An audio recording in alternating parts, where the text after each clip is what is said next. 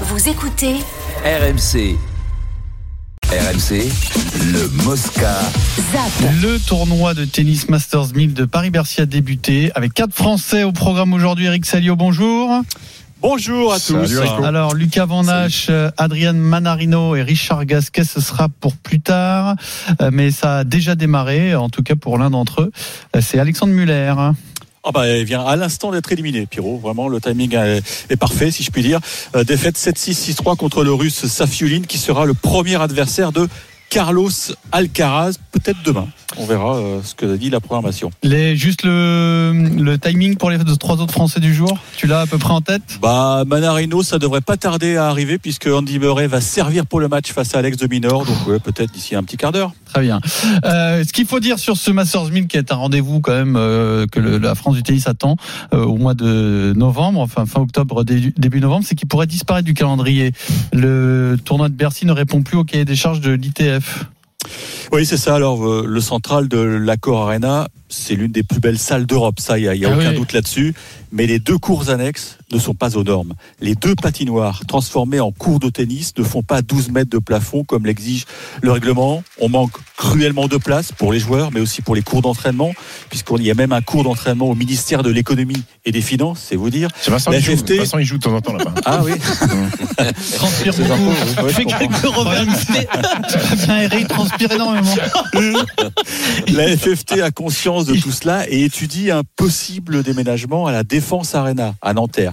Mais la menace que Paris perde son statut de Masters 1000, elle est réelle. Pourquoi? C'est impossible de concurrencer un pays comme l'Arabie Saoudite qui brûle d'organiser des événements. Ça va être le cas d'ailleurs à la fin novembre avec le Masters Next Gen, donc des, des moins de, de 20 ans. Et la mode aussi est à la tenue d'épreuves mixtes, ce qui nécessite des installations XXL et Paris risque de ne pas pouvoir suivre la cadence. Très bien, c'est le, le- le- la menace C'est est sérieuse, hein, on est d'accord. Ah, hein. oui, oui, Mais Eric, sûr. juste euh, Roland Garros, c'est inenvisa- inenvisageable en le rendant dur le central et euh, il y a notre, un autre cours qui sera également. Ouais. Et puis euh, tu sais qu'il n'y a pas de chauffage à Roland Garros. Oui, non, mais euh, il y a des dispositions Ah, à prendre, mais ça appartient à la fédération. C'est Oui. peut-être la solution. hein. Mais à, à Nanterre, tu peux pas accueillir les 96 joueurs par rapport aux 56 d'aujourd'hui, là, je pense. C'est grand quand même. l'étude. C'est à l'étude. Il faudrait couper le stade en deux, faire un central et mettre deux cours annexes à côté. Mais tu auras toujours le problème des cours d'entraînement. Et puis l'ATP veut, veut des, des, Mm. des, des structures immenses quoi, Mhm. pour accueillir, pourquoi pas, des droits à la fois euh, masculins et Et- féminins. Eric, si on met les États-Unis de côté, euh, la France, euh, c'est un des seuls pays à avoir un grand chelem et deux Masters 1000 et Monte-Carlo et euh, Bercy, non? Monte Carlo, officiellement, n'est pas oui, oui, français. oui. Ok. Et Prime Rose à Bordeaux, non? Tu l'as fait celui-là? Tu l'as fait la Villa Primrose.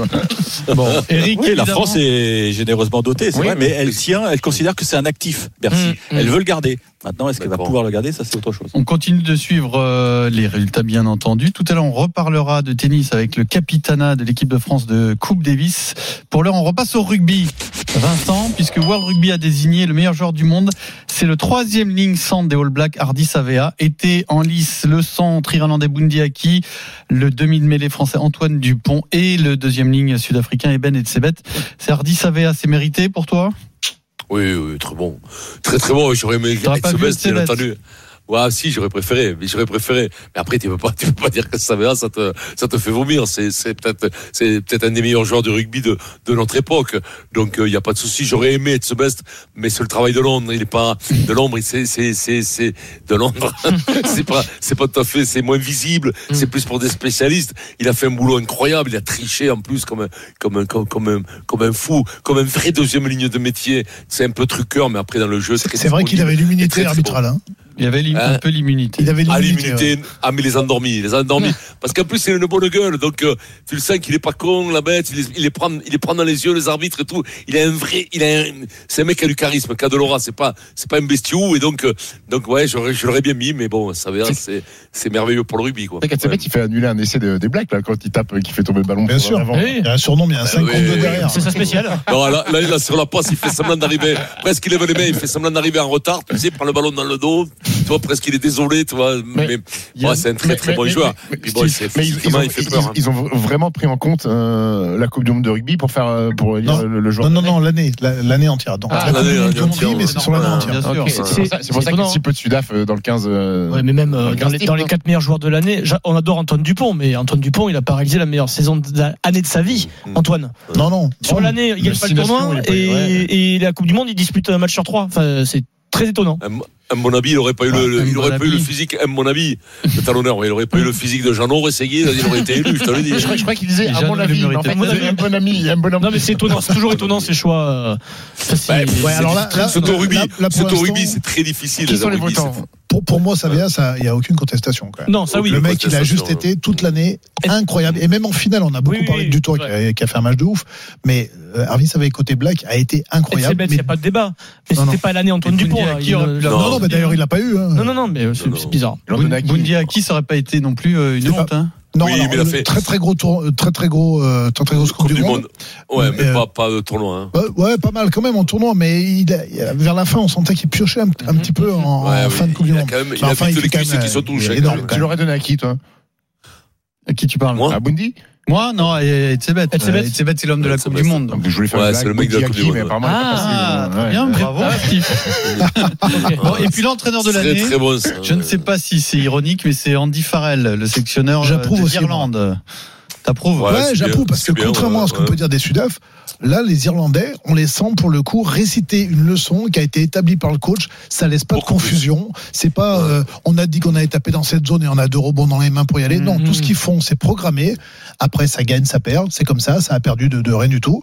Mais euh, c'est une équipe effectivement qui a été très bien Non, accompagnée par le coach. Enfin, c'est mon avis. C'est que, c'est que lui, c'est récité. Il joue pas sur les opportunités comme un peu les Sudaf en disant, oui, on avait travaillé ça, on avait travaillé ici. Tu parles, c'est comme les- le, le, le jeu, Non, le jeu en l'air où ils avaient un coup de bol C'était l'Irlande, hein, c'est sûr. Hein. Ouais, ouais. Sur l'année. ah oui. Eux, ils peuvent, Même eux, ils peuvent se manger hein. la feuille, je te le dis, manger la feuille. hein. Bon, et on zappe euh, les récompenses en rugby. Et je vous rappelle quand même que ce soir, c'est euh, la remise du Ballon d'Or. Lionel Ah. Messi est arrivé à Paris, on sait jamais, c'est Suspense. ça peut être lui. euh, Parce que la, Ouais. la ville lui manquait. la ville lui manquait, oui, c'est peut-être pour ça qu'il est Quel revenu. Il est parti visiter la maison à Bougival de Neymar, savoir si va revenir. Pour faire la bringue après, après le Ballon d'Or. Et puis donc le top 14 a repris. Il y avait la quatrième journée euh, hier euh, dimanche. Toulouse s'est imposé contre Bordeaux avec une équipe B voire C. Euh, c'est plutôt de bon augure pour les Toulousains, mais c'est Pau euh, qui est le nouveau leader du top 14. Pau qui a gagné à Perpignan. Euh, Pau qui va récupérer Sam Whitelock, euh, mais pas tout de suite a priori. hein. Il va prendre un peu des vacances après la Coupe du Monde. Castres a gagné à La Rochelle. Il y a donc un trio de leaders. Pau Castres et le Racing, euh, Vincent. Voilà les trois leaders Mais du Castres, c'est 14. surprenant. Castres qui gagne à La Rochelle, c'est quand même euh, incroyable. À la mi-temps, t'aurais pas mis un, un pichet- t'aurais pas parié un pichet de cidre sur Castres. Et là, quand il gagne, c'est, c'est, il fait, une Ouais. belle partie. Mais je comprends pas, je que le top 14 n'était pas faussé bon, quand il y a Pau et Castres, leader de. Mais de- tu respect pour le Castres, mérite, hein. hein. Oh ben, eh, t'as eu, eh, t'as eu Brest pendant champion de 5, France, t'as eu Brest pendant 5, 5 journées de championnat, premier de, premier de Ligue 1. Donc, Tu euh, sais, tout peut Yann, arriver. tu as vu tous les matchs. Parle-nous du Castres Olympique, dans lequel, club dans lequel tu as joué d'ailleurs. Ouais. Euh, on en a chaque, chaque T'en année. as fait des clubs. hein. Chaque année, T'aimais ça, l'oseille. Ah, le labo Fabre, tu es passé chez Perry Brevol prendre des, des, des mallettes de, de, de black. Hein. fallait en prendre un peu partout. On, se dit chaque année, de, de manière méchante d'ailleurs, que bah, ils vont avoir du mal à être au rendez-vous. Au final, on se rend compte que tous les trois ans, en moyenne, ils sont en finale. Bah ouais, ouais. Est-ce que là, tu, tu penses que cette année, ils peuvent euh, peut- embêter, ah, les très très gros jusqu'au bout? On peut jamais le dire avec eux. On C'est- a, on a toujours l'impression que non. Mais même encore hier, euh, sur ce match, Oui. première mi-temps, ils sont un peu balayés. Ils tiennent à la, à la force du mental. Ils sont là, ils s'accrochent. Ils prennent trois cartons jaunes. C'est en une mi-temps, c'est quand même juste énorme. Survivor, quoi. Voilà. Mais sauf que la deuxième mi-temps, ils sont là, bien là. Ils sont dominants. Ils commencent à bien jouer au rugby. Et paf, ils, ils le font à La Rochelle. Et il n'y a rien à dire, hein, finalement. 24 Ouais. sur cette euh, rencontre. Pierrot, ça tremble, mais ça tombe jamais. Comme quoi, Pierrot? Comme Voilà. La Le pierre tremblante du. Voilà. Tout à fait, voilà. Et euh, côté La Rochelle, Grégory Aldrit euh, reprendra pas avant le mois de janvier a priori, ce qui veut dire qu'il va très Ah oui. peu jouer finalement en club, puisqu'il va y avoir le tournoi qui aussi. arrive euh, juste derrière.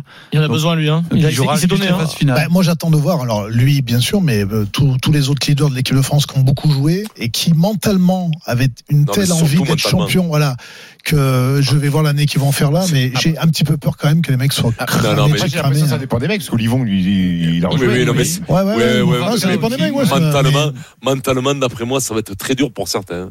Parce que là, ils s'aperçoivent, il y en a quelques-uns qui se disent, elle est, elle est morte. hein.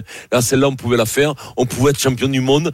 Catastrophe. C'est une, il y en a qui vont avoir du mal à se remettre. Ils vont faire des saisons de, de, de Mais, blaireau, mais là. même physiquement, ils ont eu 15 jours entre la fin de la saison précédente Oui. et, et la préparation Coupe du Monde. Là, ils ont enchaîné prépa Coupe du Monde. Maintenant, ils vont avoir quoi deux semaines? En deux semaines, tu régénères que dalle. Non. Euh, donc, euh, Mais c'est- bien, enfin c'est normal, hein, ben, ils ont trouvé un accord, mais Ouais. l'effort que fait La Rochelle avec euh, une de ses stars. Aldrit, c'est incroyable, Vincent, parce que ça veut dire s'il joue plus au rugby jusqu'en janvier, le 10 janvier, je crois, de mémoire, enfin ou un peu plus tard, un peu plus tôt, rassemblement avec les Bleus. Et le 2 février, c'est France-Irlande, début du tournoi. Ça veut dire que tu ne, Il, joue- il va jouer les phases finales en fait. tu ne joues plus jamais avec ton club, en fait. ben, tu ne joues euh, plus jamais avec année, le très peu. ouais. L'effort pour un club comme La Rochelle est incroyable. C'est un de leurs meilleurs joueurs, euh, Aldrit. C'est une des Alors, stars c'est du club. c'est- c'est vrai, mais en même oui. temps, ils doivent faire le calcul en disant si on le fait revenir plus tôt et que de toute façon, Oui, bien il n'est sûr. pas à son niveau parce que le mec est mort, voilà. Hum. T'inquiète pas, c'est pas que des cadeaux. Hein. Ils Non, calculent bien aussi sûr, mais c'est- physiquement comment peut être le mec. C'est vrai que. La Rochelle donne, paye un lourd tribut d'avoir des joueurs de talent. Mais au rugby, quand tu as des joueurs de talent, beaucoup d'internationaux, Hum. je vais te dire, tu, tu morphes. Regarde, regarde le stade toulousain. Ça va que tout le monde veut aller au stade de Toulousain. Tous les mecs, tous les petits cochons veulent mourir à Parme. Tous les joueurs de rugby veulent jouer au stade toulousain. C'est bien connu. Autrement, parce que même financièrement, c'est pas les meilleurs contrats. Et donc, ils y vont tous. Mais le jour où ça commence à, à plus gagner, le stade toulousain, tu vas voir qu'ils vont l'avoir dur. Hein, parce qu'avec les internationaux, il y aura pas de doublure derrière. hein. Mais les petits cochons, ils veulent pas mourir à Bayonne aussi Voilà, ça À dépend. Bayonne, certains, ils préfèrent boire. Demande à Adrien, les petits cochons, ils préfèrent boire à Bayonne, Ah, Bayonne qui pendant a les fêtes. assez tranquillement le Stade Français qui était leader et qui a pris 16-3 à Bayonne. Ouverture des fêtes Bayonne le 10 juillet. Faites attention, c'est avancé cette année à cause des JO, à cause des Jeux Le Olympiques. 10 juillet. Oui, parce que c'est à cause des Jeux Olympiques, Vincent. Les forces, euh, Mon Dieu. les forces de sécurité peuvent pas se mobiliser euh, en même Ouais. temps à Bayonne et en même temps à Paris pour les Jeux.